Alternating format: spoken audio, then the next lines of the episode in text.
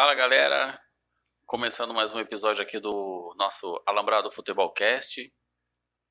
Nosso terceiro episódio já, hein? Quem diria que a gente fosse chegar no terceiro episódio? Caso você ainda não me conheça, não tenha escutado ainda o episódio 1 e 2, eu sou Jorge Fernandes, falando aqui de nessa cidade maravilhosa, só que não, Mesquita, Rio de Janeiro. E também aqui na mesma cidade que eu, tenho ele, Matheus Rodrigues, e lá na Baixada Santista, nosso querido amigo Jonathan Nascimento, falando diretamente de São Vicente. Aliás, o Jonathan aqui tem uma, uma nota aí a, a fazer sobre o episódio, não é isso, Joe?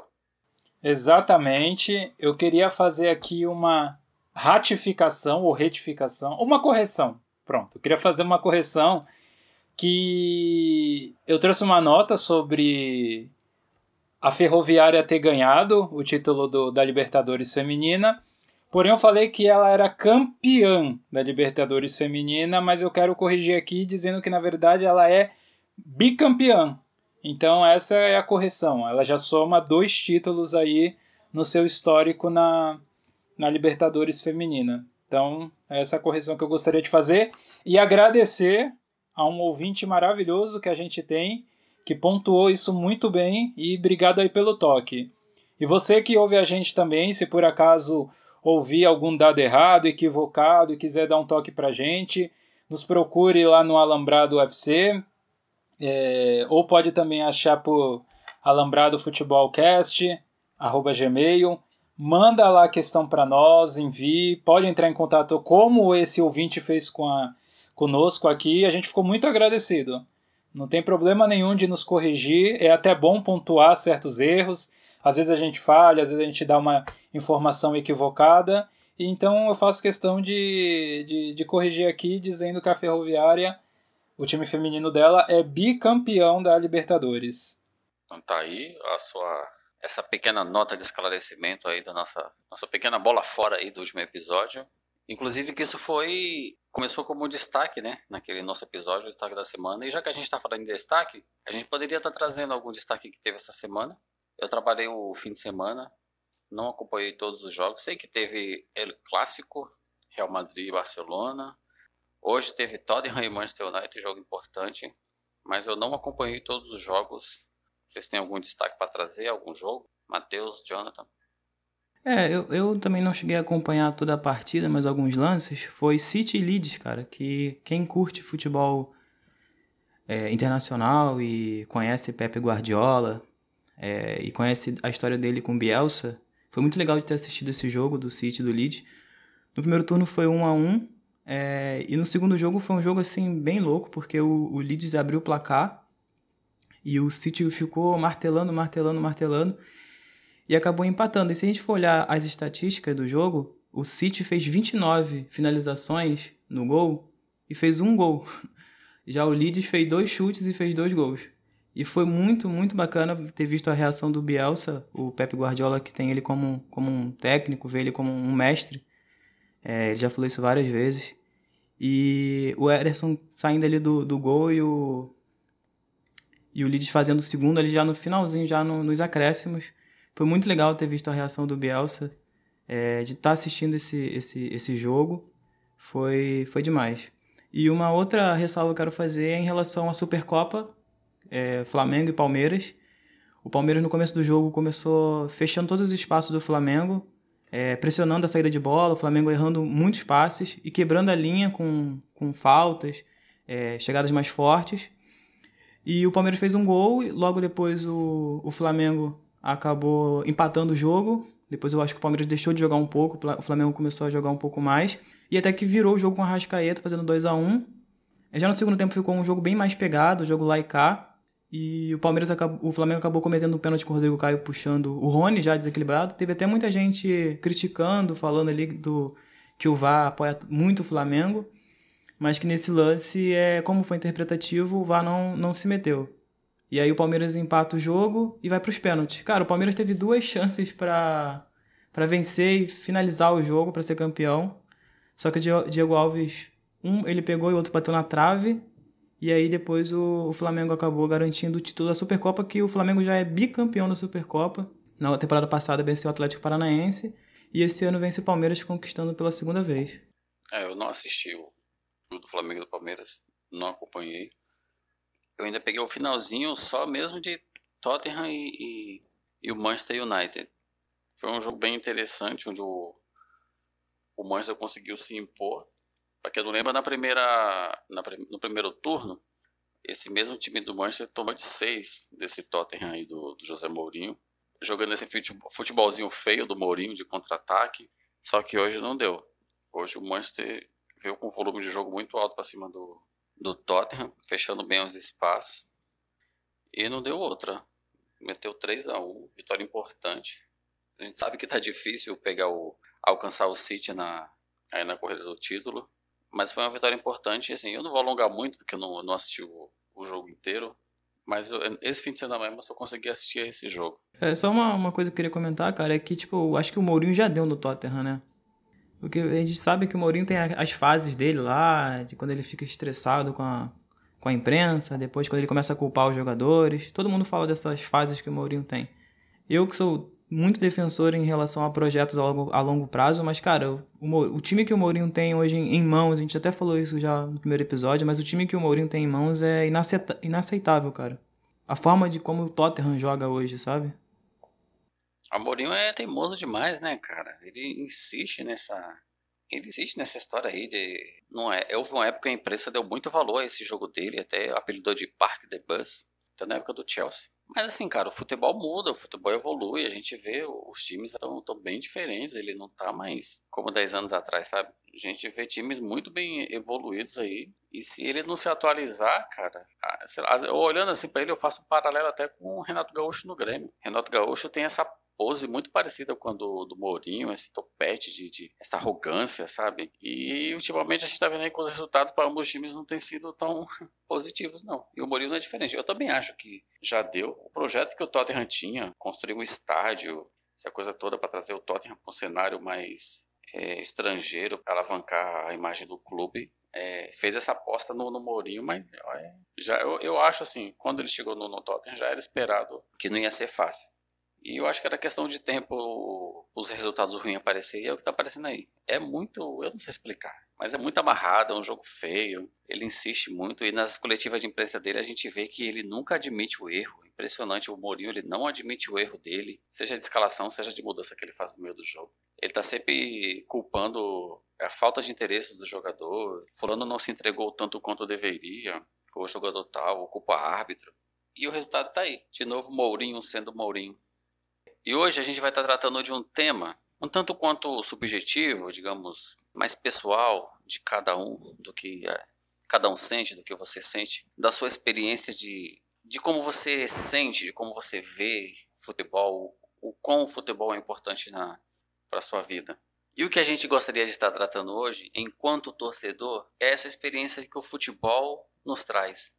Desde lá quando você decidiu escolher o seu time, seja por influência dos seus pais, seja por influência de algum amigo ou escola, e vamos estar pensando diferentes formas de sentir e assistir, acompanhar e também jogar futebol. O que eu achei legal nessa proposta que a gente resolveu trazer aí é o quão a gente faz certas coisas, o quão a gente tem certos ritos, pratica certos ritos mas pensa pouco acerca deles. Ou, por exemplo, enquanto a gente pro... fazia a proposta para esse episódio, eu tentava me imaginar, eu tentava trazer a memória de quando se inicia esse meu elo com o futebol. E eu fiz esse exercício tentando trazer, caramba, quando, quando que tem o despertar ali para o futebol?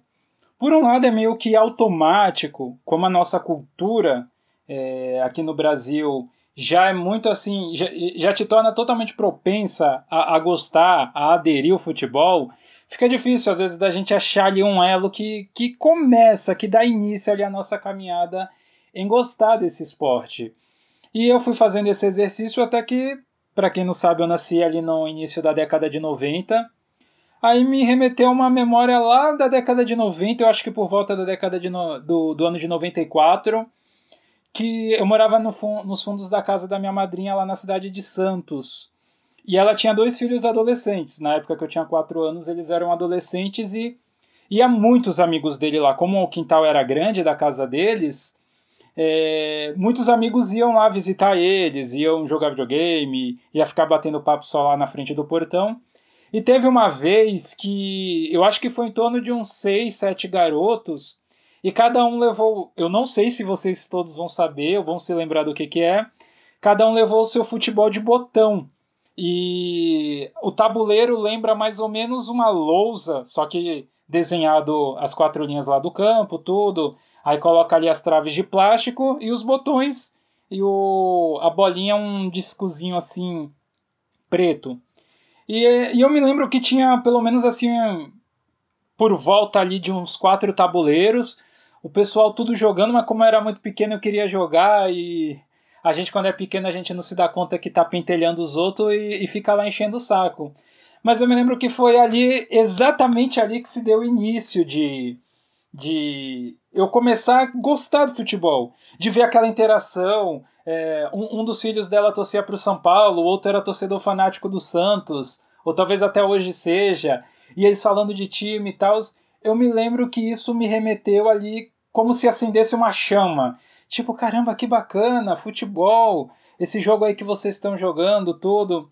Aí, para complementar algo que eu acho que acabou selando mesmo é, a minha inserção no mundo do futebol, de começar ali minha caminhada, foi no ano de 95, de 1995, quando teve aquela final com o Botafogo, o time do nosso amigo Matheus aí, que dizem que ganhou de maneira ali, ó, no tapetão, no, meu, no, no apito amigo, que nem dizem.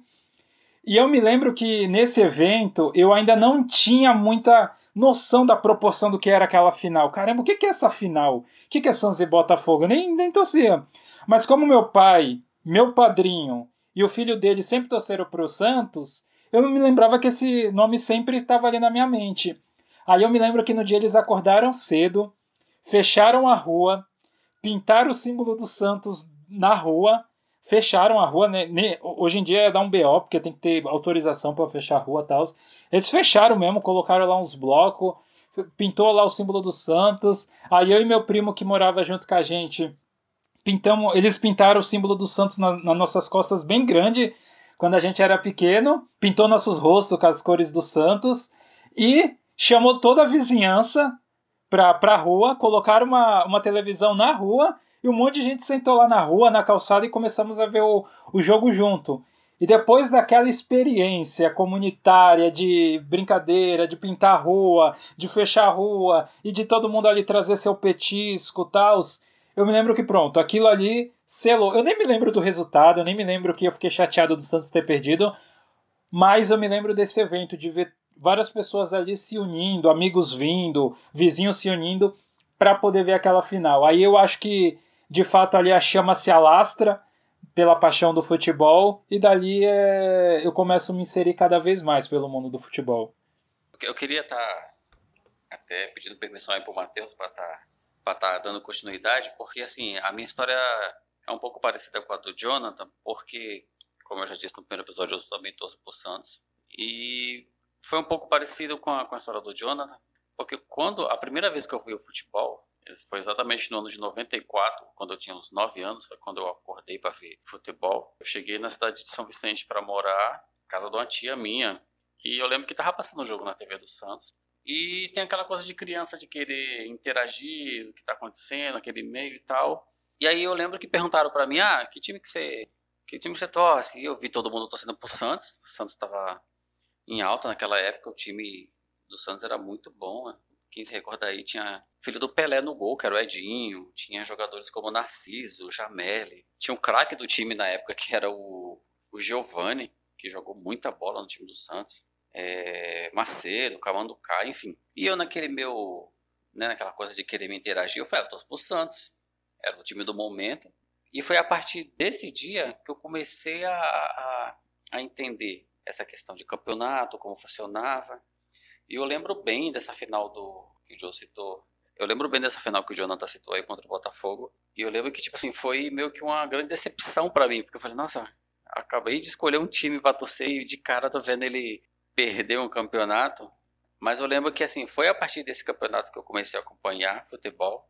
E passei a torcer pro Santos. E onde eu ia, eu dizia, ah, eu torço pro Santos, e falava do Giovanni, falava do Jameli, Macedo. E eu falava, ah, virei Santista a partir daí. E foi a partir desse campeonato de 95. Foi a partir de uma decepção com o time do Santos. E mesmo assim, passei a torcer e, lógico, no, de, no decorrer do programa vocês vão entender que não é, não, não é mais como antigamente, que eu não torço, não sinto mais o que eu sentia naquela época. Mas ainda me considero, assim, um torcedor do Santos. Então o George, ele, ele compartilha comigo uma frustração porque, para quem é Santista, a década de 90 foi sofrível. Sofrível, assim. Eu não me lembro da, da gente ganhando muita coisa, não, porque que nem eu falei, após ali 95, eu me lembro que eu começo a ter uma relação razoável ali com o futebol e me aproximando é, com a identificação do Santos. E eu, eu só vou me recordar mesmo de títulos, de coisas que marcam mesmo, já lá bem lá na frente, assim, é, antes ainda é, era muito sofrimento. Sim, quem não lembra daquele gol que o aquele gol que o Marcelinho Carioca fez na Vila Belmiro, que ele recebe ali na entrada da área e meio que de letra um chapéu no zagueiro e bate de primeira no canto, que rendeu até uma placa para ele, entregue pelo próprio Pelé.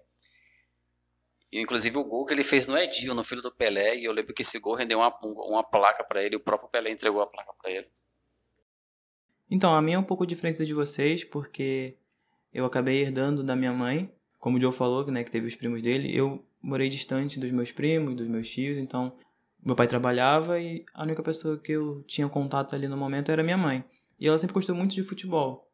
E, e tenho até um. Eu lembro até hoje, eu devia ter uns 5, 6, 7 anos por aí, que chegou ela com a camisa do Botafogo e o meu pai com a camisa do, do Flamengo. E eles falaram assim: ah, escolhe o seu time. E eu fiquei naquela indecisão e acabei pegando a do Botafogo, apesar de estar de, de tá mais próximo do meu pai, de, de ser mais apegado a ele nesse, nessa, nessa época. E eu acabei pegando a do Botafogo. E assim, eu não acompanhava futebol, eu tinha uns 7 anos, 6 anos, e eu não acompanhava o campeonato nem nada, mas eu peguei a camisa só. A minha primeira experiência com futebol acontece já em 2006, apesar de 2005 ainda eu ter assim lembranças do Corinthians campeão em 2005, de estar tá ali começando a assistir já o Ronaldinho no Barcelona, de ter ali na época dos Galácticos, mas em 2006 assim eu, eu começo a entender um pouquinho o que é futebol.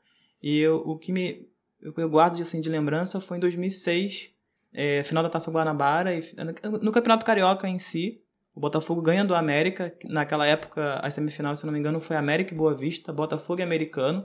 E o América era um time assim que jogava bola mesmo, era um time chatinho. E o Botafogo venceu, o América foi campeão da Taça Guanabara. E aqui no Rio é, tem o campeão da Taça Guanabara contra o campeão da Taça Rio. O Botafogo ganhou a Guanabara, foi para Taça Rio enfrentar o Madureira que nessa época, assim, o Dodô tava arrebentando demais nessa temporada.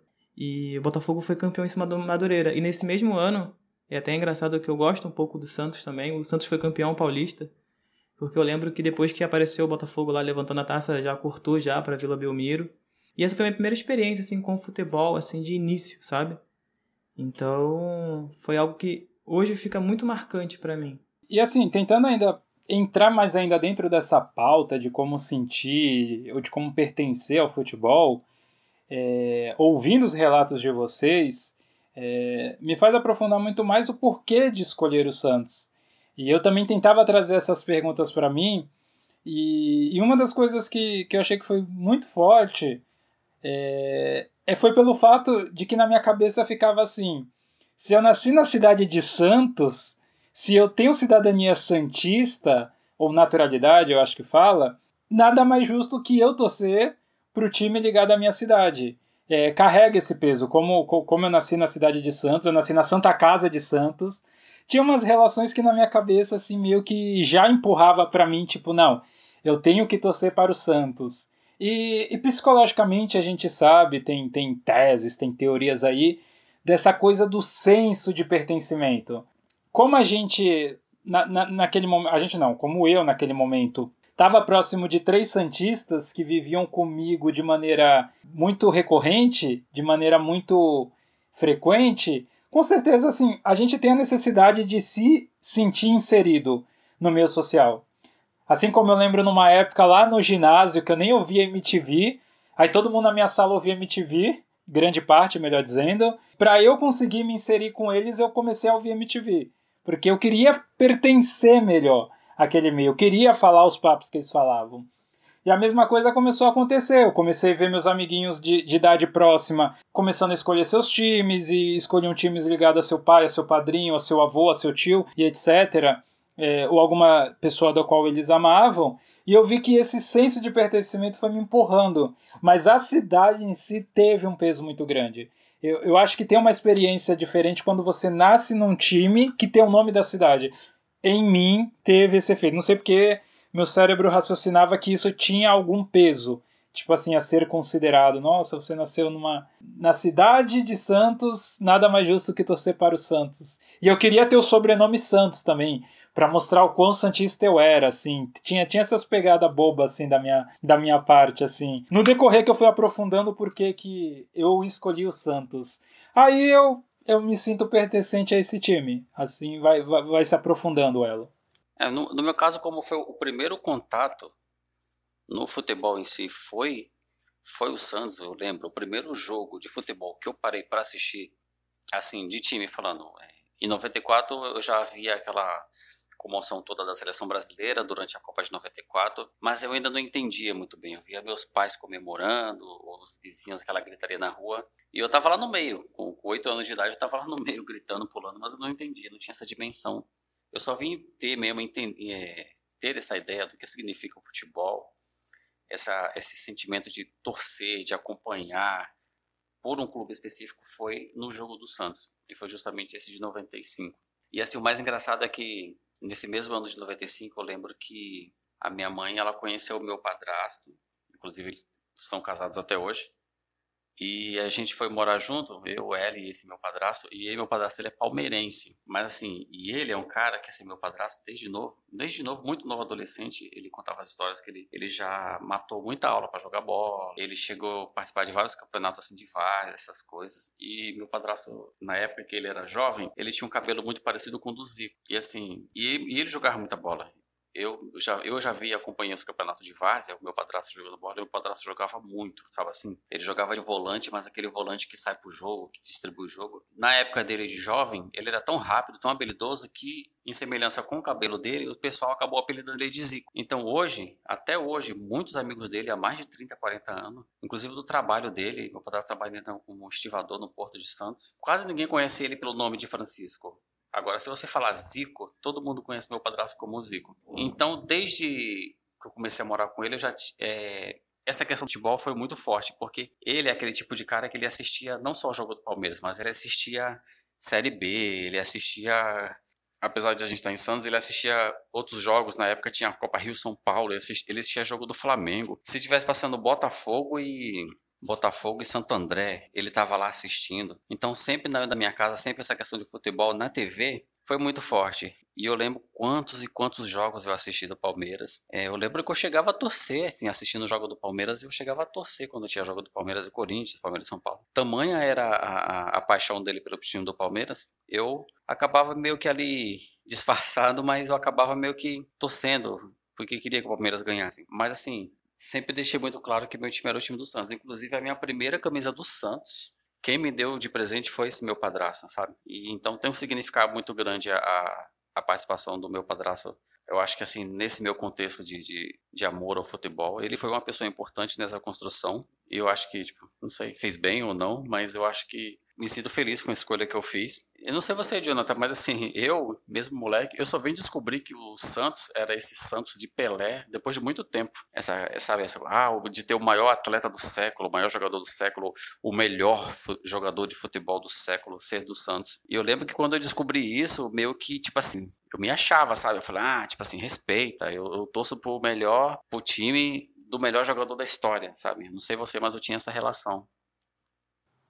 Então, é, antes de eu responder só essa questão sua, eu vou falar algo antes que eu me esqueça aqui, que é acerca da, da, da questão de gritar gol. Porque o que, que acontece? Embora ali de 5 é, para 6 anos eu escolho torcer para o Santos, quando eu via os relatos das pessoas assim, ai, eu tava querendo que esse time ganhasse muito, nossa, acabou comigo, não acredito que o meu time perdeu, tal. Quando eu vi aquela coisa visceral das pessoas torcendo, embora eu torcesse para o Santos, eu.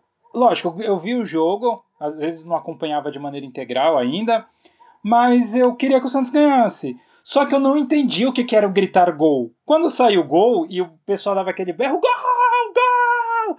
Aquilo não me tocava. Aquilo assim, eu não. É gol, mas tipo assim, eu não conseguia ainda sentir a emoção de maneira clara, de maneira assim, viva dentro de mim. Isso foi, foi ser desenvolvido, tipo, uns 5 anos depois, lá para os meus 11 anos, que de fato eu, eu fui começando a sentir o que, que, era essa tensão de quando alguém erra o gol na cara do gol, ou de quando um pênalti é marcado e o cara vai lá e perde ou faz o gol nos últimos minutos. Isso daí foi ser desenvolvido emocionalmente para mim muito lá longe, muito longe, muito longe. E já emendando essa pergunta, eu também a mesma coisa, eu, eu fui torcer para o Santos sem ter essa dimensão de quem o Santos era de fato. Santos de do, do, do Pelé não, não, não me vinha isso, de Pelé e companhia de todos os outros jogadores fantásticos que compôs aquele time, não, não tinha dimensão nenhuma, mas nenhuma, quando, quando eu escolhi o, o, o Santos. E eu acredito também que o Matheus, quando escolheu o Botafogo, não lembrou de Garrincha, não lembrou da história do Botafogo. Acredito eu. E já emendando, emendando essa, essa, nossa, essa nossa relação de escolha, de conhecimento, de apresentação do futebol pra gente, eu lembro que a minha fase, tipo assim, acho que o auge de acompanhar o time do Santos era de um, foi por conta é, de um narrador específico, acho que o Joe vai lembrar dele, que infelizmente veio a falecer esse ano por conta da, da pandemia aí, da Covid-19, que é o Edson Calegari. E assim, cara, assim, eu lembro eu lembro os jogos narrados pelo Edson Calegari. Eu lembro de eu entrar no meu quarto, eu tinha um, um na época aquele aquele um radinho de pilha, mas de fone de ouvido mesmo aqueles, aqueles amarelos bem antigos. E eu lembro que quando era dia de jogo do Santos, eu lembro que eu me trancava no quarto e eu ficava com aquele. Eu ficava deitado na cama ouvindo, sem fazer nada, só simplesmente deitado na cama ouvindo os jogos do Santos. E quantos gols eu do narrado pelo Edson Caligari, sabe assim? Campeonato Paulista, Campeonato Brasileiro. Lembro gols do Robert, gol do Viola, sabe?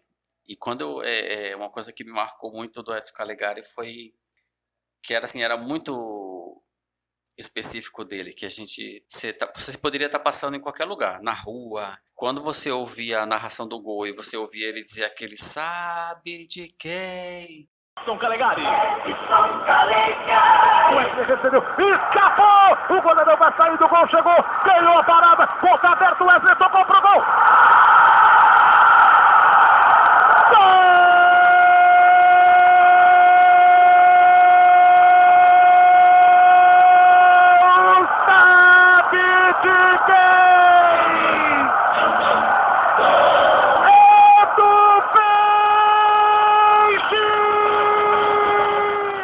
Nossa, cara, isso já arrepiava de uma forma que você assim, meu, tipo assim, gol do Santos, tá ligado? Aí entrava, aí entrava Santos, Santos, gol! Não, não, isso, isso. Aí começava a entrar isso. a vinheta e ali já, você já podia comemorar, já podia gritar, porque por mais que você tivesse perdido em algum, algum lugar, você não tivesse prestando atenção em quem, digamos que na hora você só ouvia assim, gol, você por gol, não sei de quem. Quando você ouvia aquele falar essa frase, sabe de quem? Aí, meu amigo, aí você já podia comemorar e, e, e gritar dependendo do, do, jogo.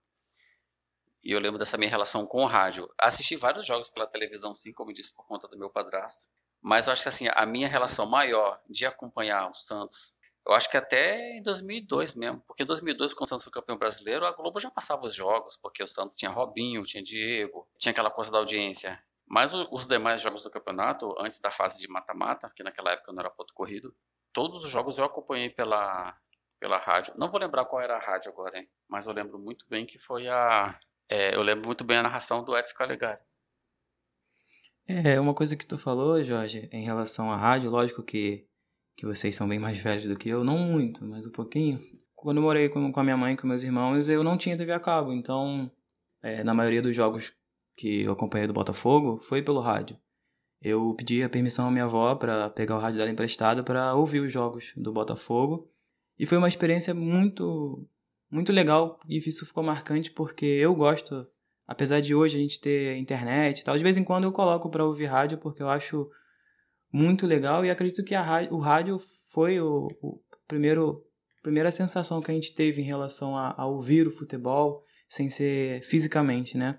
E por mais que, que eu não, não, não tinha TV a cabo naquela época, tinha algum, algumas emissoras, por exemplo, a Globo e a Band, né? Passavam alguns jogos do Campeonato Brasileiro. Ali já em 2006, 2007 é onde eu começo a, a me inserir de uma forma assim que eu começo a acompanhar de fato o futebol. Eu começo a acompanhar o futebol europeu, alguns jogos por ali. E uma coisa também muito interessante, que eu ali já em 2009, 2009, é 2008, 2009, eu acordo bem cedinho assim, pego umas moedas com a minha mãe para comprar o jornal Lance.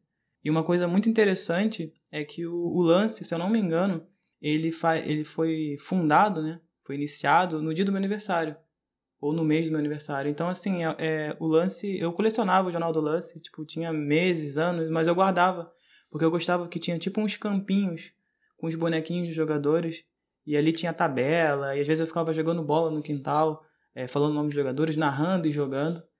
Então, em relação a, essas mídias, né, foi esse, essa, foi essa experiência que eu tive. É, essa experiência do radinho eu acho ela tão marcante que tem até uma analogia que pode ser feita com um, um stand-up do Marcelo Adnet, que ele foi muito feliz nessa comparação porque ele mostra como que é diferente a experiência de um jogo ser narrado na televisão e outro de ser narrado no, no rádio. Como a emoção é diferente, porque de fato, quando a gente quando a gente pegava o nosso radinho, que também era o meu caso, eu ia lá pro quarto dos meus pais, que às vezes tinha gente no meu quarto, e ficava lá no cantinho da cama ouvindo, tudo apagado, ouvindo o jogo. De fato, a, a narração do, do, do, do rádio, meu Deus do céu, a bola às vezes está entrando da metade do, do campo em direção ao gol, mas já parece assim que já tá ali na pequena área para fazer o gol. E é um negócio assim desesperador que você fala, não, agora vai sair o gol, agora vai sair o gol, tal. E na e na televisão já é a experiência diferente, que nem o Matheus apontou, porque assim, eu acho que é aquela coisa assim mais tanto que vocês veem que eles conseguem abordar muito assunto paralelo, que não tem nem a ver muitas vezes com a ah, não sei quem, o jogador que ganhou o filho semana passada, e no, aí eles emendam uns, uns negócios assim, porque dá tempo. Agora no, no rádio não. A gente não consegue ver a imagem, então a gente visualiza através do que é narrado. E parece que toda hora a bola já está ali pertinho do gol. Então, assim, é muito emocionante a gente ouvir pelo, pelo, pelo rádio. É uma experiência única. Lá vai Léo, número 10 na camisa, garotinho, bota a bola no chão, passou bem em cima da bola, agora ele faz o lançamento na ponta esquerda, matou a bola no peito, garotinho, número 6, voltou a bola no chão, vai mais atrás, agora começa, tu, tu, tu, tá, tá, tá, daqui a pouco a lateca, segura mais garotinho, vem a bola, passa por cima da Nancy, tentou a bola, abertura na esquerda, adiantou demais, a bola vai pra fora, e aí agriam com mel, você tome creu na greve, legal garotinho, agora vai, bola passando na frente, vamos chegar agora no tempo, olha o gol, segura o gol, agora a bola lançada na frente, sai pra ele, olha o gol, gol aonde, gol do Barbeiro, para Barbeiro, 0 para o Atlético Mineiro, 0 para o placar, ganhou o você tome a gripe creu, legal garotinho, agora vamos seguindo, agora vamos conferir o tempo e o placar. 25, 25, faltando 20 minutos para terminar o jogo no placar e a sua gripe crão tá aí, ó. Zero, também zero. Advantavo, emoção no futebol. Na televisão, tá? O mesmo lance na televisão seria mais ou menos assim. Lá vai, Léo.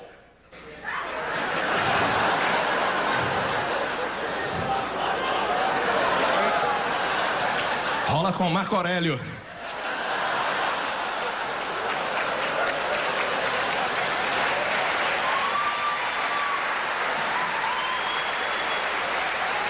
Aí o sorriso da criança na torcida, que bonito, que bacana. A família no estádio, coisa bonita. Segue Marco Aurélio. Marco Aurélio, que nasceu em Itu em 15 de janeiro de 1992. Teve uma coisa que o Jorge falou do, do sabe de quem? Uma outra coisa que fica muito evidente é os bordões que nos seguem. Gente, mas como tem bordões assim que não sei. Olho no lance! É. Meu Deus! Assim, isso ficava como, como marca. É... Tem, tem um que fala assim: Você é ridículo! Eu me esqueci o nome dele, vocês, vocês devem saber. Que assim, a, a experiência da narração faz diferença. A gente acha que não faz, mas faz muita diferença. E fica na nossa mente. Fica assim na, na, na nossa cabeça, tanto que marca a, no, a nossa infância. Tem um outro aqui que eu tô tentando lembrar o nome, eu não consigo lembrar dele. Se eu lembrar, eu falo no decorrer. Mas os bordões é uma experiência muito bacana também. E tem uma experiência que eu acho muito interessante, que é, é totalmente. Eu descobri isso sem querer. Você vê um jogo de futebol em casa, no, em casa, bairro residencial de casa, e outra coisa é você ver num bairro de prédios. E uma vez eu tive dimensão disso. Eu estava tendo um jogo importante do Santos, eu não sei o que aconteceu, que eu tinha que entregar alguma coisa para uma amiga minha que morava num bairro que tem bastante prédio ali em Santos, que é o Sabuó. Tem um pedaço ali que só tem prédio. E eu me lembro que eu tinha que entregar, urgente, eu tinha que ir durante um jogo do Santos, um jogo importante do Santos. E eu não estava ouvindo, eu não estava com, com fone de ouvido, nada, eu queria saber o jogo. E eu me lembro que quando saiu um gol do Santos, como é em prédio, o berro que o pessoal deu, gente, foi assim um negócio é, alucinante. Foi o prédio inteiro gritando gol que eu levei um susto. Depois que eu me dei conta da, da, da dimensão que era um gol ali. Mas eu comecei a perceber que tem uma diferença de você ver em casa, que às vezes assim você acompanha, mas seu vizinho do lado não acompanha, seu outro vizinho não acompanha, seu outro vizinho não acompanha, aí o outro da ponta acompanha futebol, mas às vezes não dá nem pra ouvir ele gritando gol, você ouve um fogos ali, outra, outra aqui, outra ali. Mas em bairro que tem prédio, gente, e se tiver muito torcedor do mesmo time ali acompanhando, é de estremecer o prédio. Eu achei aquilo emocionante aquele som estrondoso de todo mundo gritando gol, gol, gol. Então, assim, foi uma experiência muito bacana. E, a experiência, e o, o, o Matheus falou da TV a cabo. E aqui em casa a gente tem esse, teve esse problema. Meu Deus do céu, TV a cabo eu fui ter na adolescência. Eu acho que lá para os meus 18, 17 anos que a gente foi ter a primeira TV a cabo em casa. Por causa disso, meu pai ia assistir muito jogos no, no nos bares, porque lá eles tinham um pay-per-view. Eu acho que já tinha pay-per-view naquela época. E eu me lembro que a gente estava vendo o jogo do Santos, de que o Santos foi campeão em 2004. E o Santos estava indo muito mal e de repente o Santos, eu acho que foi até contra o Atlético Paranaense. Eu estava nesse bar no dia com meu pai, ali pedi umas poção balotado de gente e eu tive uma dimensão de experiência totalmente diferente até então quando eu tive naquele bar, gente. Foi fantástico ver todo mundo berrando gol e, e ali o pessoal bebendo, se abraçando, se agarrando ali e tal. É outra experiência. A, a gente vê por bar todo mundo xingando e dando palpite de onde deveria tocar tal. É uma experiência muito diferente também que se acontece. Eu acho que são pontuações muito interessantes que vocês trouxeram. Isso que você falou, Jonathan, do bar, é, é, assim, é tão verdade, porque assim, eu não sei se é o, eu acho que o ambiente propicia isso, sabe? É, tá todo mundo ali bebendo, aquela euforia, todo mundo mais à vontade. E um, um jogo que eu assisti no bar, é, que eu não esqueço, foi a semifinal entre Santos e Grêmio em 2007 pela Libertadores. Eu lembro que esse jogo eu assisti num bar e eu lembro do, é, no bar é, o pessoal gritando aquela coisa. O, o Santos estava vencendo por 3 a 0 e se tomasse o gol, ia perder a classificação por conta desse gol fora de casa. Eu lembro que o Bar tava aquela loucura, aquela comemoração toda, porque a gente tava se classificando. E quando o Grêmio, quando o Grêmio faz o gol, é tipo assim, é, é, impressionante você olha aquela euforia, aquela loucura que tava, o Bar ficou no silêncio, aquela coisa, sabe, aquela coisa triste, você olhava pro lado, eu olhava pro meu amigo do lado falei, meu Deus, e agora? O que, que vai acontecer? E acaba o jogo, 3 a 1 pro Grêmio ou 3x1 pro Santos, perdão. E assim, e fica aquele sentimento de, de frustração, sabe? Você vê, você vai, a gente vai de um extremo ao outro. A gente tava aquela loucura, você não podia nem ouvir a pessoa falando do teu lado, de tanta gente gritando, comemorando, bebendo. E um gol, apenas um gol feito pelo Grêmio, já foi responsável por acabar com aquela atmosfera. Porque o Bayern Santos só tinha Santista. E esse golzinho fora de casa é, é, é acabou com tudo. Então esse jogo me marcou muito, assim. Quando você falou do UAU, eu lembrei a hora desse jogo. É, eu, como bom botafoguense, eu gostaria de falar uma coisa que, que a gente tem ainda hoje no futebol, e eu tenho isso também, é, em relação à superstição. E eu tenho uma história bem bacana, eu tinha 10 anos, cara, e eu lembro disso porque me marcou bastante. Como eu não tinha TV a cabo e ouvia alguns jogos, ou, é, ouvia alguns jogos pelo, pelo rádio, meu tio às vezes ele me chamava para assistir os jogos com ele porque ele tinha TV a cabo. E nessa época ele já come... ele começa a comprar o jornal e me dá o jornal. Aí eu li o jornal e guardava. Eu tinha uma pasta e amontoava o jornal. Mãe nem gostava muito porque ela falava que chamava rato. Mas falando ainda sobre, sobre esse, esse fato, o meu time me convidava para assistir alguns jogos com ele. E teve, teve um tempo que todos os jogos que eu ia assistir com ele, Botafogo perdia. Todos os jogos que eu ia assistir com ele, Botafogo perdia. Aí o meu tio teve uma vez que eu falei assim: "Ah, tio, eu tô daqui a pouquinho eu tô indo, tô chegando aí". Aí ele falou, virou para mim e falou assim: "Não, você não vai vir não. Porque toda vez que você vem, Botafogo perde, você vai ficar em casa". E aí eu fiquei assustado, pensando que ele tava brincando, e quando eu cheguei, ele falou: "Não, você não vai entrar". Ele trancou a porta, fechou a janela e falou: "Não, você não vai entrar não". E aí eu comecei a ficar, tipo assim, bem chateado com, com, a, com isso. Era, tinha 10 anos, né? Fiquei muito, muito chateado mesmo. Fui lá, peguei o radinho. E Botafogo perdeu. Pô, eu lembro até hoje que foi para americano, o Botafogo foi eliminado da Copa do Brasil. Eu fiquei muito chateado por ele ter, ter falado isso. E talvez isso foi uma forma de superstição dele, de tentar quebrar isso.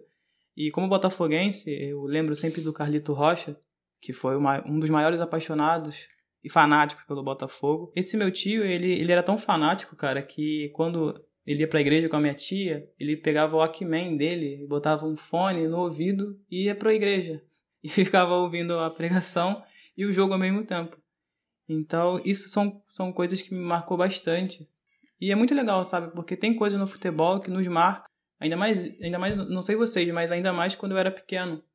Não sei se é porque hoje o Botafogo tá na tristeza que tá, mas isso me marcou bastante. É bom, sabe? Foi como o Joe falou. Vem tudo a nossa memória da gente falar sobre futebol, por que, que a gente por que, que a gente torce, para que, que a gente torce, a forma como a gente torce, como a gente se construiu em relação a torcer para a torcer para o nosso time, a torcer em relação ao futebol. E uma superstição que eu tenho é que eu não posso usar a camisa do Botafogo em dia do jogo do Botafogo. Ultimamente não tem dado muito certo, mas eu tinha essa superstição. Pegando um gancho aí contigo, Matheus, tu, tu falou alguma coisa aí de igreja, e, e como eu sempre, sempre não, de, desde a, do finalzinho ali da minha infância eu fui criado em igreja, tinha uma mistura meio complicada, essa mistura de, de evangélicos com o mundo do futebol, é, era meio complicada, mas só que o que que pegava? Quando meu time ia para alguma final ou alguma fase ali de mata-mata, eu tinha uma superstição que. Isso é muito trabalhado ali do lado do, de alguns cristianismo, que é a questão da culpa. Então eu pensava assim, minha superstição. Porque eu tinha mania de orar, tipo assim, ah, vai pros pênaltis, vou orar para Deus. Aí, olha, pra ver como é coisa de crente, é coisa de, de, de evangélico.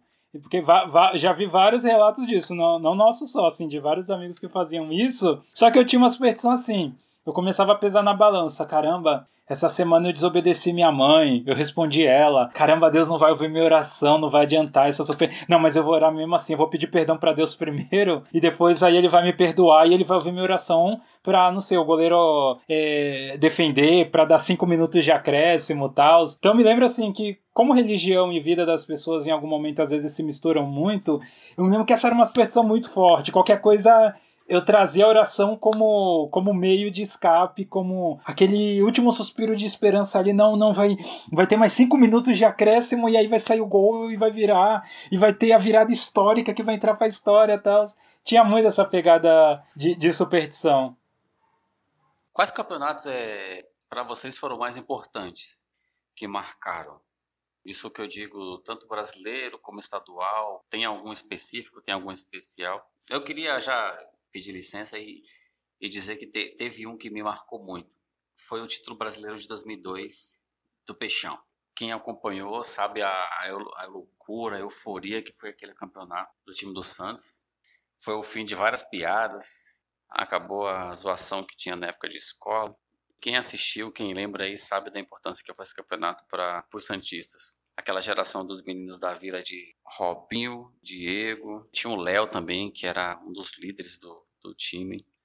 E eu lembro assim, eu lembro que quando acabou o jogo, aquele jogo contra o Corinthians, aquele, afinal foram dois jogos, e eu lembro que quando o Léo fez aquele último gol, o primeiro jogo foi 2 a 0 para o Santos, no Morumbi ainda. E o, o segundo eu lembro que foi o desespero, porque o Corinthians abriu 2 a 0 Então, na soma dos resultados, estava 2 a 2 e bateu aquele desespero. A gente ficou. Sempre bate aquele sentimento: nossa, será? De novo? Chegou tão perto. E aí, meu amigo, eu lembro que quando o Robinho deu aquela pedalada para cima do Rogério, o pessoal fala aí que ele tem problema na coluna até hoje, o Rogério, lateral direito do Corinthians. E o Santos empatou o jogo e aquele gol no finalzinho do Léo foi assim pra acabar, pra matar. Eu lembro que eu saí correndo no meio da rua, meu vizinho com bandeira, eu lembro do meu vizinho, seu Adilson aí, não sei se ele tá ouvindo, pai do Anderson, um abraço. Saiu com a bandeira do Santos chorando e a gente começou a gritar, chorar junto no meio da rua. Foi muito importante para mim. Foi assim algo que ficou lembrado, tá marcado aí na, na minha memória como torcedor do Santos, porque foi o primeiro título, né, que eu vi do Santos assim, primeiro grande título que fez eu ter mais orgulho desse time.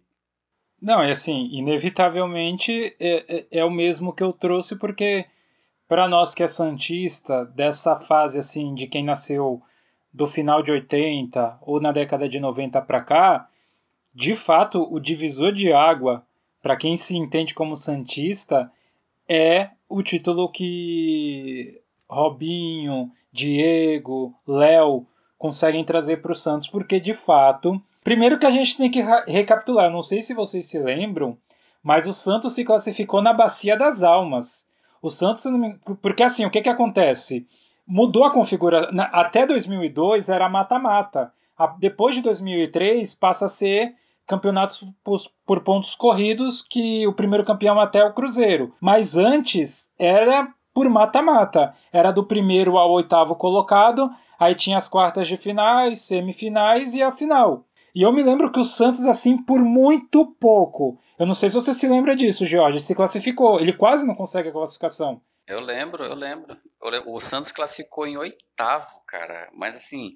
Em oitavo, foi em oitavo. Sim, e, e, e coincidência você ter citado o Cruzeiro, o Santos classificou em oitavo com o mesmo número de pontos do Cruzeiro, que foi o nono, foi 39 pontos. O Santos só conseguiu vencer pelo saldo, sabe assim? Então entrou assim, de todos, de todos ali, desses oito, desses oito classificados né, nessa, esse mata-mata, o Santos era o mais desacreditado porque entrou, assim, entrou por último na cagada, na sorte, entrou em oitavo. O sétimo foi o Fluminense, depois vinha Atlético Mineiro, Juventude, Corinthians, São Caetano e o São Paulo, que era o primeiro colocado, era foi o primeiro colocado com cinco pontos de diferença por segundo, era é, visto como o grande favorito. E aí você pega um Santos naquele momento, entrando ali na sorte, em oitavo. Sorte entre aspas, né? Porque jogou, batalhou. E, o, e a, o chaveamento era esse: o primeiro pega o último. Ou seja, a gente ia enfrentar o São Paulo no Murumbi, que era o até então o líder, que era o favorito. E para quem acompanhou sabe, o, o, que o Santos fez com o São Paulo no Murumbi, gol de Diego, foi assim, é, é foi realmente uma trajetória para chegar até a final contra o Corinthians sensacional. Quem é santista, quem é, quem acompanhou vai lembrar. Desculpa aí cortar seu raciocínio, Joe. Não, e assim, não, o, o contexto que você traz é excelente, porque assim, daria para fazer tranquilamente um filme sobre a história desse time, de verdade. Porque eu me lembro que quando eu via eu via comentaristas falar, te, teve alguma algum meio aí, algum canal que tipo assim contratou um matemático para falar das chances. Eu não sei se foi, no, se foi na rádio, se foi no jornal, na televisão, mas eu me lembro que quando eu vi a tabela, tipo assim, a porcentagem para o Santos ser campeão era pequenininha mesmo, assim, tipo, nossa, ah, nem vai ser campeão. E, tipo, o, o, o time do São Paulo, até a fase que se fechava naquele momento, era um time muito bem, assim, tava muito bem montadinho.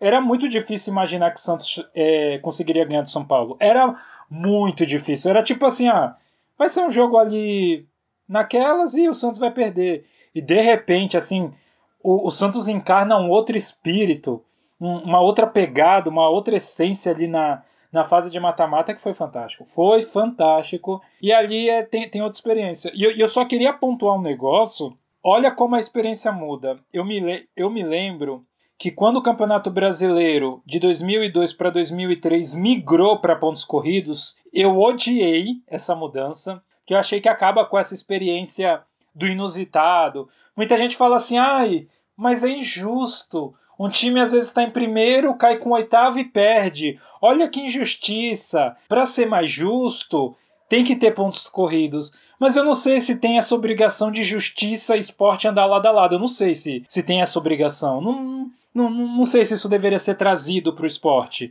nesse contexto. Até porque, assim, não sei se, se era tão bom assim, ganharia do oitavo. Eu, eu acho legal essas interferências assim que tem dentro do futebol que mata a, é as, as famosas zebras. E, e, depois de pontos corridos ficou muito difícil. Tanto que você vê sempre a hegemonia ali dos mesmos times. Essa. Eu acho que tirando o Cruzeiro aí, me corrijam, pelo amor de Deus, para não cometer outro erro. Mas fica.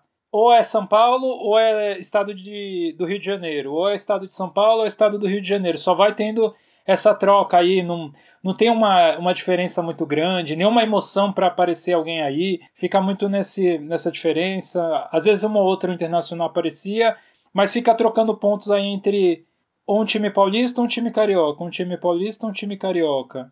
Não sei, parece que reforça a hegemonia, não, não abre espaço. Que nem como um, um Ituano já foi campeão, como um Audax quase foi campeão no Campeonato Paulista. Então, assim, eu acho que a experiência do mata-mata é muito diferente de um, de um campeonato de pontos corridos. E eu vou ser sincero que eu gosto mais do mata-mata. Joe, só uma, uma dúvida, assim. É, que quando você falou agora, você falou em relação de que só teve Paulista e Carioca de lá pra cá? De 2003 pra cá. Não, tirando 2003, que foi o Cruzeiro, de 2004 em diante, não foram só paulistas e cariocas sendo campeões? Então, em 2013 e 14 o Cruzeiro ganhou. Foi bicampeão seguido. Ah, é. Que em 2013 eu lembro que até que o Botafogo chegou a brigar ali, mas depois despencou igual um, uma zebra. Mas, Mas não, só pra. Só sem pra, ser o tipo, Cruzeiro. Sem ser o Cruzeiro, teve alguém mais? Não, não. É, só foi o Cruzeiro que interrompeu, então. Não, Mas obrigado, pra- valeu aí, apontou. Você falou que é pra ser chato, então tá bom. Pode ser, pode ser. Eu acho o ponto corrido mais justo. Eu, eu, eu prefiro. Eu acho assim que é. Porque assim, todo mundo tem a, é, 37 jogos. Você vai jogar um jogo fora ou em casa para todo mundo.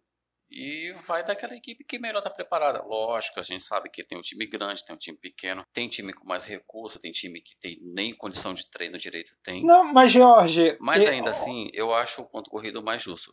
Não, mas só que assim, não tem como trazer. Eu, eu acho que não cabe esse papo de justiça. Primeiro, porque assim, os times já são extremamente desiguais jogando na mesma. Não, eu te entendo, eu te entendo. Assim, na mesma série do campeonato, tipo, estão lá na, na elite, mas se você pegar os orçamentos, é, as cotas ali que eles ganham de patrocinadores, já são assim diferenças absurdas, abismais de um time para outro. Então não sei para que trazer esse papo de, de justiça quando nem na distribuição de direito de imagem, de patrocínio já é, não é justo. Então não sei para que falar em justiça. As pessoas usam muito esse argumento de justiça, mas eu não sei até onde. E não sei se o, o esporte tem essa obrigação de ser justo nesse nível.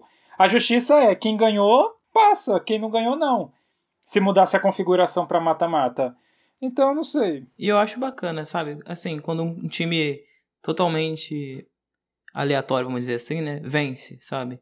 Que nem quando o Joe citou aí o. Acho que foi. o- Não, na verdade o Joe citou o Ituano, mas eu lembro do. Do Paulista de Jundiaí, quando ganhou, acho que do Fluminense, a Copa do Brasil. O Santo André ganhou do Flamengo no Maracanã lotado. O Leicester ganhou o Campeonato Inglês. Então é, é um pouquinho do que o Joe falou, sabe? Às vezes tem vários times investindo pra caramba. E às vezes surge esses times assim, vencendo. Tipo, o Paysandu ganhou do Boca dentro de, da, da La sabe? Então acho que isso é muito bacana, cara. Eu gosto, eu acho muito legal. Não, assim, lógico que para história, para você contar como história de feitos, é óbvio que aquele time menos desacreditado que foi o Santos em 2002, que para quem lembra, aquele time em 2002, o Leão, a diretoria chegou pro Leão e falou: "Olha, você vai trabalhar com molecada da base, pega o que tem de melhor na base aí e vamos lutar para não cair". O time do Santos em 2002 era isso. E o trabalho que o Leão, e o trabalho que o Leão fez com a molecada foi excepcional. Lógico, não vou tirar os méritos de Santos, porque chegou em oitavo ali com o mesmo número de pontos do nono. Tipo assim, não, batalhou. Um time que não era pra cair e conseguiu chegar em oitavo, sabe? É óbvio que vai ser muito mais romântico, muito mais emocionante você ver um time desse lutando, galgando, posição, posição, mata-mata, mata-mata, ganhando vários adversários até chegar numa final épica. É, só que assim, eu acho que a critério de, por exemplo, Copa do Mundo, Copa do Brasil, Libertadores, é, Campeonato Paulista, o Campeonato Estadual que for, eu acho que o mata-mata serve. Mas assim, eu acho que para campeonato nacional, Campeonato Brasileiro, por ser muito longo, por ter um número de times maior, eu, eu, eu ainda sou a favor do ponto corrido. Vai ter aquele time que não tem condições básicas de treino e vai ter, por exemplo, aí o Palmeiras, que tem esse estádio maravilhoso, tem um CT de última geração que nem o São Paulo. Mas assim, a caráter de futebol, do jogo jogado no campo, assim, 11 contra 11, eu ainda prefiro o ponto corrido. Mas enfim, isso aqui é, é só um, uma visão. E todos esses exemplos que você deram só foi possível por mata-mata. O mata-mata muda a essência do, do, do, jogador. Não sei. São os mesmos jogadores? São, mas com uma postura totalmente diferente. Porque eles vão como franco-atiradores. É, é ganhar ou vencer. Sim, sim. É isso mesmo. Sem, sem aquele peso, né? De tipo, a gente tem que vencer. Vamos jogar, vamos no que vê no que vai dar. E outro, outra colocação que eu queria falar, saindo um pouco assim de. Eu esqueci, eu poderia falar. Ah, desculpa, pode falar, Matheus. É... Então, eu não vou me recordar de 2002, né? Porque eu era bem novinho. E até que 2002 pro Botafogo foi um fiasco, o Botafogo caiu. Mas, assim, um ano que, que eu me lembro, que foi quando eu comecei a acompanhar futebol, que eu já até falei, em 2006. Tirando o fato do, do Botafogo, a primeira, primeira competição, assim, que me, que me chamou a atenção e que ficou marcada foi 2006, a Copa do Mundo de 2006 na Alemanha. É, foi a primeira Copa que eu estava assistindo, então eu tive uma experiência bem bacana de estar assistindo a seleção, apesar da seleção brasileira, que naquela época tinha Ronaldinho, Ronaldo, Adriano, Kaká. Tinha um timaço, né? No banco de reserva, então, nem se fala. E foi, foi legal porque nesse, nessa primeira Copa, foi a primeira vez que eu, assim, com a minha família, eu pintei a rua, eu coloquei bandeirinha, coloquei a camisa da seleção, comprei a camisa da seleção na época do Ronaldinho. E esse ano de 2006 para mim foi muito especial em relação ao futebol, por conta disso, sabe? De viver esses momentos. Talvez o Jorge não vai gostar muito, mas uma, a competição também que me, me, me, lembro, me lembro muito foi a primeira Champions que eu assisti, foi de 2006, que foi a que o Barcelona venceu aquele time do Arsenal é, com o Henry. E, e assim, para mim eu gostei bastante, não sei o Jorge. Não, muito pelo contrário, eu gostei sim. De verdade. Gostei, assim, pela, pela campanha que o time do Arsenal fez. Lógico que eu gostei. E, e ué, tô falando sério. E assim, eu acho que você perder pro Barcelona naquela circunstância, o time que o Barcelona tinha não é demérito nenhum. Eu acho que assim, o Arsenal perdeu os dois Mas será que tomar gol do Belete? Ah, cara, isso aí é, é complicado. sério. é algo difícil. O Arsenal jogou com 1 a 1 desde o começo do primeiro tempo. Quer dizer, jogou com um a menos Sim, o Arsenal sim. jogou com um a menos desde o começo do primeiro tempo, sabe? Assim, teve seu goleiro expulso já no, no começo do jogo, foi o Lehmann, que era um catava demais. É, além de perder o melhor goleiro, entra o Almonia, que Deus me livre, horrível. O Arsenal fica com 10. Mesmo com 10, abre o placar com o gol do Sol Campbell de cabeça. Com o jogo na mão, o Barcelona não estava trazendo tanto perigo assim. O Arsenal atacava muito mais, eu lembro disso. Só que, meu irmão, o futebol é isso aí, né? Essas histórias que a gente está contando aqui. O Arsenal teve uma grande chance de ganhar. A gente fica, eu fico mais triste, na verdade, por saber que teve uma chance muito perto. É, vai demorar sabe? até outro. Ah, isso aí pode ter certeza.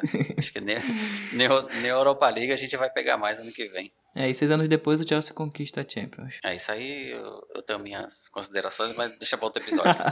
o, eu acho que um ponto a ser levantado também, embora. Agora eu vou falar de um jogo que não é nem time que eu torço para fora dentro do Brasil, mas que foram dois jogos, dois jogos que me marcaram e eu fiquei feliz por esses times mesmo não sendo meu. Foi o, o Interclubes do, do Inter contra o Barcelona e do São Paulo contra o Liverpool. Sim porque de fato, de fato, foi Davi contra Golias. Porque assim, ambos os times não tinha comparação, com todo respeito ao Internacional e São Paulo, mas assim, se, se fosse por uma lógica, a gente iria apostar em, em Barcelona e em Liverpool. Mas assim, meu Deus do céu, que partida o Rogério Ceni fez naquele Mundial. Que partida. Eu acho que foi a partida que ele mais defendeu na vida dele. É, e se eu não me engano, ele tava machucado, né? Ele agarrou machucado nessa final aí. Eu não lembrava disso. E se for verdade, isso valoriza ainda muito mais. Porque olha, se cara. Se eu não me engano, foi isso mesmo. Eu lembro, eu era bem pequenininho. Mas eu lembro. Nossa, foi fantástico assim, porque Agarrou muito. de fato a gente que- tem. Pode falar. Aquela defesa lendária, uma cobrança de falta do, do Gerra, né? Fantástica. E, e, e porque assim, eu acho que a maioria das pessoas tem esse espírito Davi contra Golias, tipo, vamos torcer por Davi, pelo mais fraco, pelo mais frágil. E, e naqueles momentos ali é- era o que aparentava ser deles. E assim, eles terem ganho, ganho esses jogos, é, para mim, mesmo não se, torcendo para nenhum desses times mencionados, foi fantástico para mim ver o jogo, acompanhar o jogo, porque foi, fo- foram jogões no sentido assim, ataque contra defesa, basicamente isso. E jogando ali no sufoco, no, no limite mesmo, no limite do limite para ganhar. E o último aí que, que me marca também foi a primeira. Embora, embora em 1994 eh, o Brasil seja campeão, eu não consigo ter memória disso. Em 1998 o Brasil perde para a França na final. E eu me lembro que eu estava em casa, mas eu estava com meus primos, a gente estava mais preocupado em brincar do que ver o, o jogo. Eu, eu me lembro que ficou uma atmosfera terrível no dia. Mas assim, não entendia muito a dimensão daquela derrota. Mas em 2002, que aí o Brasil é campeão em cima do, do da Alemanha, rapaz, eu me lembro que aquilo ali foi fantástico. Eu morava em frente a uma avenida movimentada, todo mundo bé, bé, bé, bé, buzinando lá. E eu me lembro que eu peguei alguma coisa do Brasil que eu tinha, acho que era uma toalha, enrolei, saí correndo pelo, pelo quintal, porque o quintal era aberto, então quem passava na rua dava pra ver lá em casa, a o portão era todo aberto.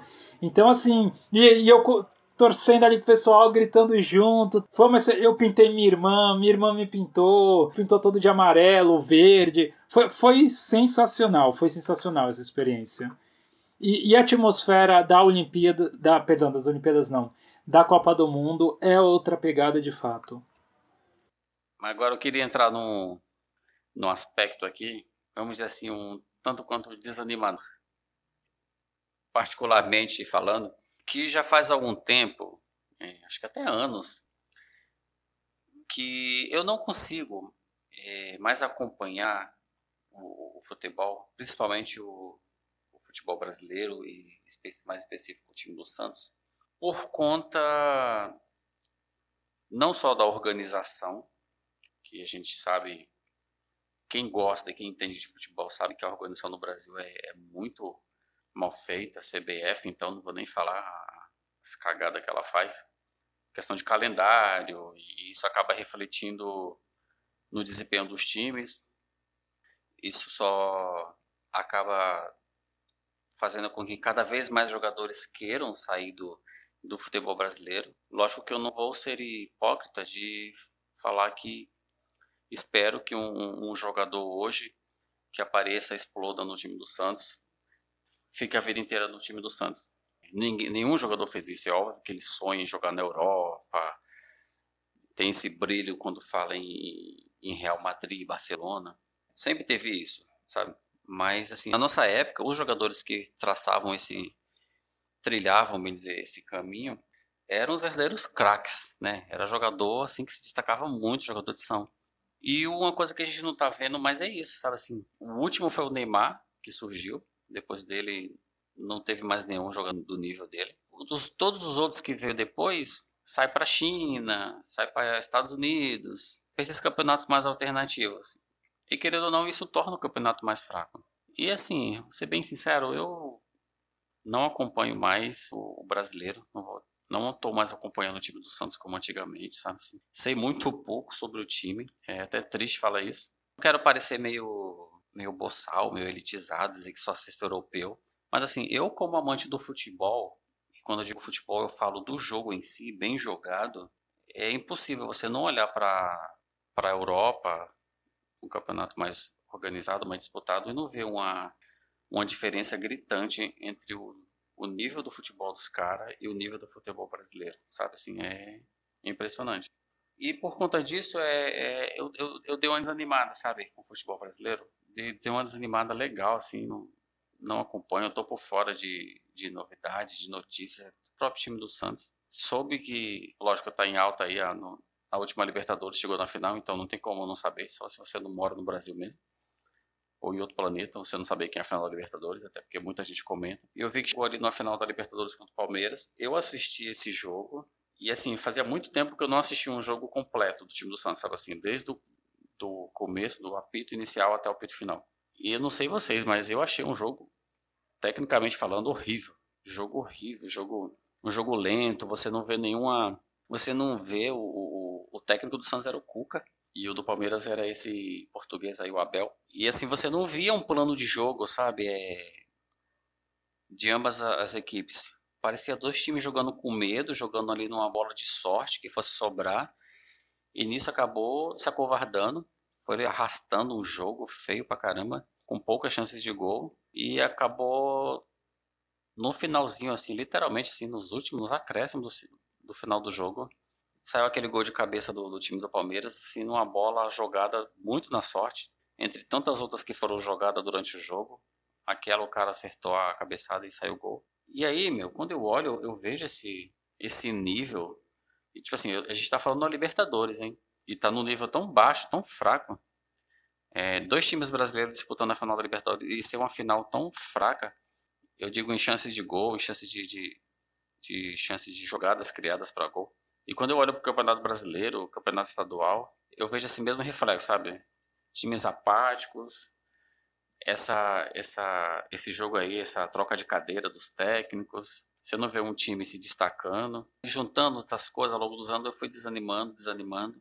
E hoje, bem dizer, eu só acompanho assim alguns jogos do campeonato europeu, lá de fora, porque eu gosto, porque eu acho um jogo muito bem disputado, seja do líder do campeonato, seja do time o lanterna, você vai ser vai ver bons jogos, jogos bem jogados, disputados e acompanhando mais no caso, como vocês já sabem, o time do Arsenal, que também ultimamente vou falar tá uma draga, sem assim, sem perspectiva de melhora nenhuma. Mas aí eu não vou estar trazendo aqui a especificidades do time do Arsenal, da campanha dele. Mas assim, para estar tá dando um, um contexto geral para vocês de como que eu estou acompanhando o futebol ultimamente. É, eu concordo um pouquinho com o Jorge em relação ao futebol brasileiro. É, não tem sido nada fácil, como torcedor do Botafogo, nos últimos anos tem sido bem complicado. A torcida até usa uma frase, né, que a gente que o Botafogo adotou, que é não escolho fui escolhido. A torcida fala que não escolho fui condenado. Mas mas eu, eu acredito que sim, é, como o Jorge falou, sabe? O futebol brasileiro tem passado por um momento bem complicado. E eu falo assim nacionalmente, né? É, eu também torço para um time lá de fora, torço para o Chelsea. Mas, assim, é, eu acredito que a, a, a, nossa raiz mesmo é tá fincada naquilo que a gente que a gente cresceu assistindo, toda essa coisa que a gente contou aqui. Eu não falo só do, do Botafogo, mas concordo, assim, em relação quando o Jorge diz que, que é uma bagunça, que, que é tudo do jeito que, que é, sabe? Mas, por outro lado, a gente também não pode deixar de falar. E, assim, até mesmo a gente vê na seleção brasileira hoje já não. Eu acredito que não coloca medo em nenhuma outra seleção, né, de ponta. Mas, assim, é, em geral, eu concordo sim com o Jorge em relação a, a, a isso. Mas há outro ponto que existem existem jogos, sabe, que a gente que a gente assiste. Por exemplo, Flamengo e Palmeiras foi um jogo interessante, sabe? Mas é aquilo, são alguns jogos, não não todos. Com certeza, quando eu olho aí, eu faço uma revisão, uma reflexão acerca do que tem sido a minha relação com, com o mundo do futebol, eu percebo que de fato de eu acho que se eu não estiver enganado, aproximadamente ali de 2012, 2013 em diante, meio que que deu uma queda na, naquela intensidade que eu tinha com o futebol seja com o Brasil, seja com é, o Santos, ou seja com o futebol em si, assim. E, e eu acho que uma das questões é, é, que é até um pouco subjetiva em relação a isso tudo é a experiência comunitária de ver o, o, o futebol. Eu me recordo, por exemplo, o Matheus até trouxe esse, esse exemplo, que foi quando ele pintou a rua, colocou as bandeirinhas e eu me lembro que na Copa de 2010, eu e os meus amigos lá da rua, a gente se ajuntou e, e pintou a rua, ou ajudou a fazer alguma coisa, ou deu dinheiro para comprar lata, tal. viam alguns jogos da seleção via junto, outros via com a família, e, e às vezes ia alguns familiares para casa, então comprava aquela carninha, comprava aquele petisco, tal. E eu posso estar enganado, é uma coisa subjetiva, mas para mim, desde 2010, aí 2014 foi uma pá de cal, é, daquele 7 a 1 nem, nem se fala. Mas assim, desde 2010, para mim, em relações à Copa, e em relação ao futebol é mais em 2013 ali. Mas em relação à Copa, é, depois daquela derrota do Brasil, não sei, não foi mais a mesma coisa. Eu me lembro que na Copa de 2014, mesmo tendo contato ainda lá com as pessoas da rua, não foi na mesma intensidade. A experiência em si foi muito individual, não, não foi aquela alegria. Um ou outro ali nos meus stories ou, ou compartilhando o um momento ali no Facebook, que era mais forte naquela época, que estava se encontrando, ah, com a minha família com a outra se encontrava, tal. Mas eu comecei a ver essa diminuição comunitária como experiência de torcida de futebol e principalmente em mim. Pode ser que tem pessoas que, ah, não, minha família toda se une até hoje para ver, beleza.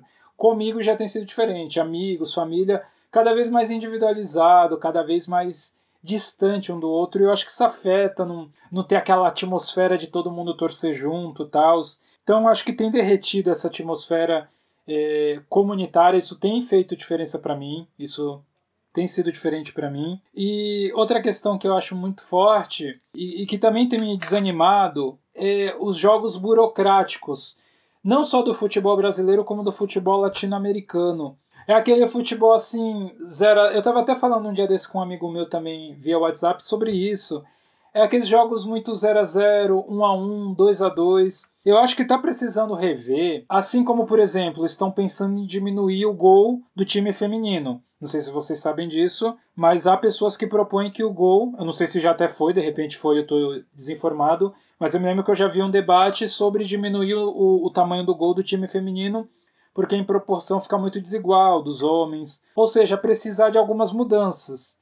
Eu vou, dar, eu vou trazer um outro exemplo aqui de um outro esporte. Por exemplo, o vôlei, quando você pega ele, ele sofreu algumas mudanças para se tornar mais dinâmico. Antigamente o jogo acabava com 15 pontos e era de vantagem e confirmação da vantagem para fazer um ponto. Não existia a posição de líbero, a posição de líbero é uma invenção moderna, mas tudo isso, quando é, pelo menos eu olho o decorrer daí da evolução do, do vôlei, contribuiu essas mudanças para tornar o vôlei mais dinâmico. Eu acho que está começando a ser necessário algumas regras no futebol. Tipo, não sei, passou do meio de campo em diante, é, se retardar a bola para o teu campo, para o meio de campo em direção ao teu, vai, vai levar uma falta como passividade. No handball tem isso também. Quando o jogo está muito passivo, quando não vai em direção ao ataque, é, é como se fosse uma falta. Eu acho que tem que ter alguma coisa assim. É, é inadmissível um jogo ser 0 a 0 Gente, 90 minutos e não sair um único gol tem que ser inadmissível. Não sei, a, a, alegria do futebol não é o gol. Eu acho que tem que começar a repensar em regras. Em algum, eu sei que vai mexer em, em tradição e tal, mas possa ser que seja para melhor. Fazer algumas experiências de algumas mudanças como essa, de obrigar a atacar. De algum momento, tudo bem, ter o sistema defensivo ali trocando o passe, mas eu acho que tem que ter um momento ali que obrigue somente ir em direção ao, ao, ao jogo. Que nem no, no basquete, depois acho que de 24 segundos com a bola, você tem obrigado a arremessar. Não tem como ficar no jogo passivo somente. Você tem que arremessar a bola. Então eu acho que o, o futebol tem que se reaver enquanto esporte para trazer essa dinâmica. Porque anda muito chato, anda muito burocrático. Teve até um desses campeonatos brasileiros que foi a menor média de gols por partida da história dos. Foi um recente agora se foi verdadeiro a, a informação que eu tive, obtive acesso, que eu tive acesso a essa informação, é, é triste, é lamentável, porque a gente só vê um jogo retranqueiro, um jogo de, não sei, de, de, de banho-maria, é, de café com leite que não traz emoção. Então, assim, combinando essas, esses pontos aí trazido, tem me desencantado muito o futebol. Bom, a gente falou bastante aqui, já está eu acho que já esse vai, vai ser o episódio mais longo do Alambrado. E assim, eu acho que foi bom, foi o episódio foi até que para minhas expectativas eu estava bem inseguro do que falar, porque como eu disse, eu, eu acho o assunto muito subjetivo, muito pessoal, de estar tratando as nossas vivências do futebol em si. Assim como eu sei que quem está ouvindo a gente agora nesse momento também com certeza deve ter voltado em algum momento da sua vida, ter lembrado de algum jogo, alguma data específica que marcou ele no futebol. E é com essas considerações que eu queria estar encerrando. Mais uma vez agradecer quem escutou o Alambrado até aqui. Lembrando, bom, a gente está nossas redes sociais, a gente, você pode encontrar a gente tanto no Instagram como no Twitter, como Alambrado FC Underline. A gente também tem a nossa página no Facebook, só seguir lá.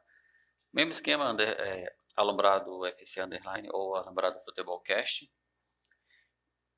Se gostou do episódio, por favor, comenta, compartilha. Tem alguma crítica, manda um e-mail para a gente, comenta nas nossas redes o que você achou. Traz a sua experiência de futebol que você viveu. E a gente vai ficar muito feliz de estar debatendo esse assunto com você também. E é isso. Só queria estar agradecendo aí. É, Jonathan, o Matheus, tem mais alguma consideração?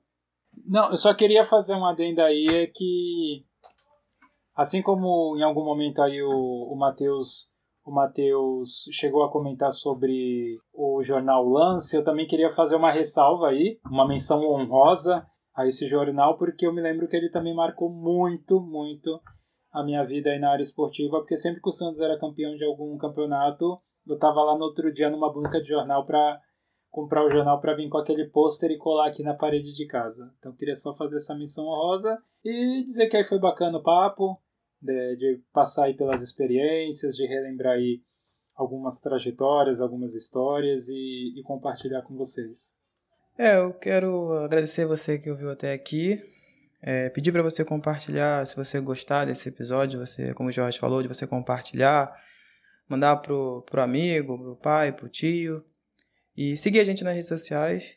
Ficamos felizes de você, de você poder estar tá compartilhando é, com outras pessoas e podendo também, é, se você quiser lá no Twitter, quiser lá é, mandar uma DM ou no Instagram, vai ser bem-vinda. É isso aí.